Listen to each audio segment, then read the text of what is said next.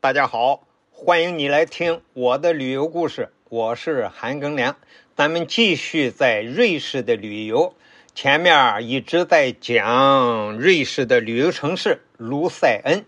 卢塞恩的另一个翻译就叫刘森，这两个都是这一个城市的名字啊，翻译成中文不一样。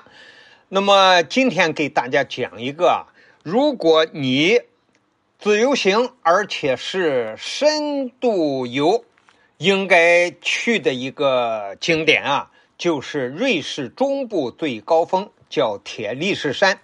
这个铁力士山呀，也是欧洲整个最高峰阿尔卑斯山脉当中的一个很著名的旅游景点。铁力士山啊，海拔三千二百三十八米。阿尔卑斯山呢，一共有好几个海拔超过四千米的山头。那么铁力士山不算太高，它就连少女峰的高度也不如，但却是阿尔卑斯山啊最有名的风景点。到铁力士山旅游啊，首先要到。卢塞恩的这个英格堡，就是等于是攀登铁力士山的一个山下大本营嘛。而且这个铁力士山啊，以世界上首架三百六十度旋转的缆车和欧洲海拔最高的悬索桥而闻名。所谓的三百六十度旋转缆车呢，就是现在在咱们中国的山上。啊，各种呃有山的旅游景点上设的那个缆车，我们叫循环式的缆车，因为它转一圈就三百六十度。那么铁力士山的这个缆车呢，是这种旋转式的缆车啊，呃，全世界的第一个。从英格堡出发，再搭缆车上山呢，要换三种不同的缆车，从海拔。一千零五十米的英格堡到海拔三千零二十米的山顶观景台，这不上升了大约不到两千米嘛？要换三个不同的缆车，那么一共要花四十五分钟左右的时间。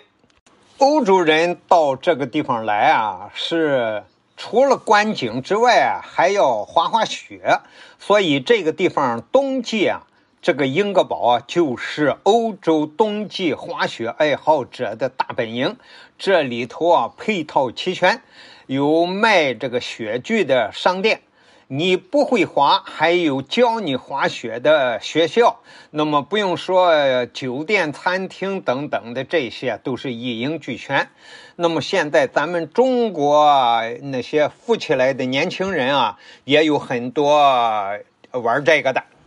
从英格堡出发啊，第一段缆车呢就到达海拔一千八百米的 Trubsy 站。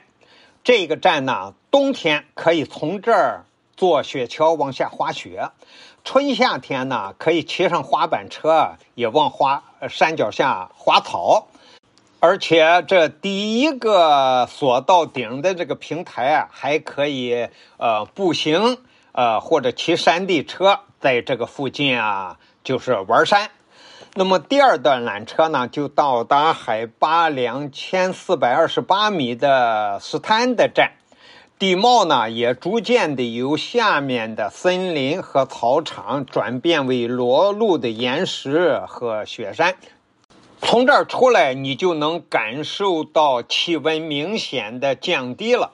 那么从这儿再坐第三段缆车啊，就是刚才说的。